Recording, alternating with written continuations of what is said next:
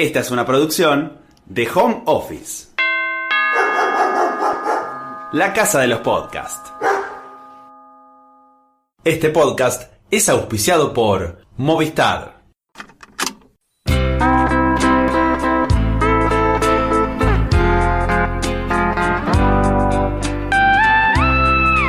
Los millennials amantes de Julio Cortázar como yo, crecimos conociendo su obra en pasado, con la certeza de que teníamos ya la imagen completa del autor.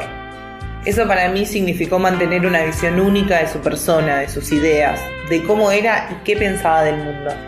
Obviamente eso fue mutando a través de los años, cuando fui creciendo y acercándome a su obra desde otro lugar y con otra edad. Por eso hoy quiero hablarles de los autonautas de la cosmopista. ¿Por qué? porque es un libro para cuando sentimos que ya se nos pasó el tiempo de hacer algo.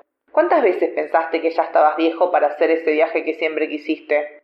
¿O que estabas grande para el tipo de trabajo que realizás? ¿O simplemente te quedaste con ganas de usar alguna prenda de ropa por miedo que te digan que sos una vieja o un viejo ridículo? Bueno, no. Saquémonos esa idea de la cabeza.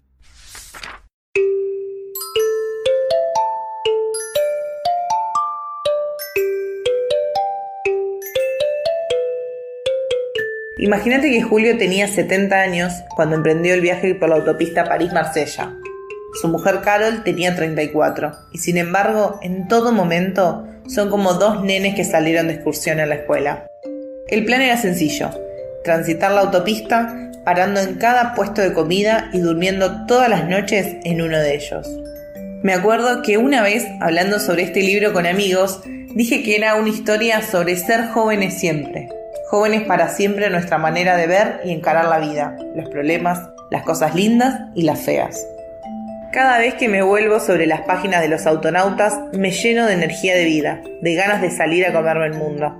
En tiempos donde todo lo que hacemos es juzgado por personas que muchas veces ni conocemos, me parece interesante que hablemos sobre esto, sobre no quedarnos con las ganas. ¿Querés teñirte el pelo de algún color? Hacelo. ¿Querés ponerte ese vestido con flores y rayas? Hacelo también. Si algo sabemos es que hagamos lo que hagamos, siempre nos van a estar evaluando. Así que mi consejo es que elijas por lo menos que te juzguen por cosas que realmente te hagan feliz. Si Julio y Carol pudieron pasar 30 días durmiendo en una camioneta, mira si vos no vas a poder irte de mochilero con 35 años. Si realmente tu deseo es dejar todo e irte afuera, hacelo. No importa si tenés un laburo estable y te da miedo la incertidumbre. Ojo que también está bien que no seas aventurero que seas feliz con tu rutina y tu vida planificada, que no quieras patear el tablero y empezar de cero. En conclusión, ya sabes, seamos jóvenes siempre, aunque nos pasen los años.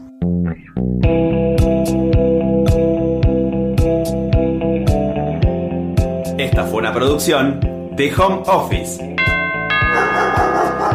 Encontranos en Instagram como Home Office Podcast.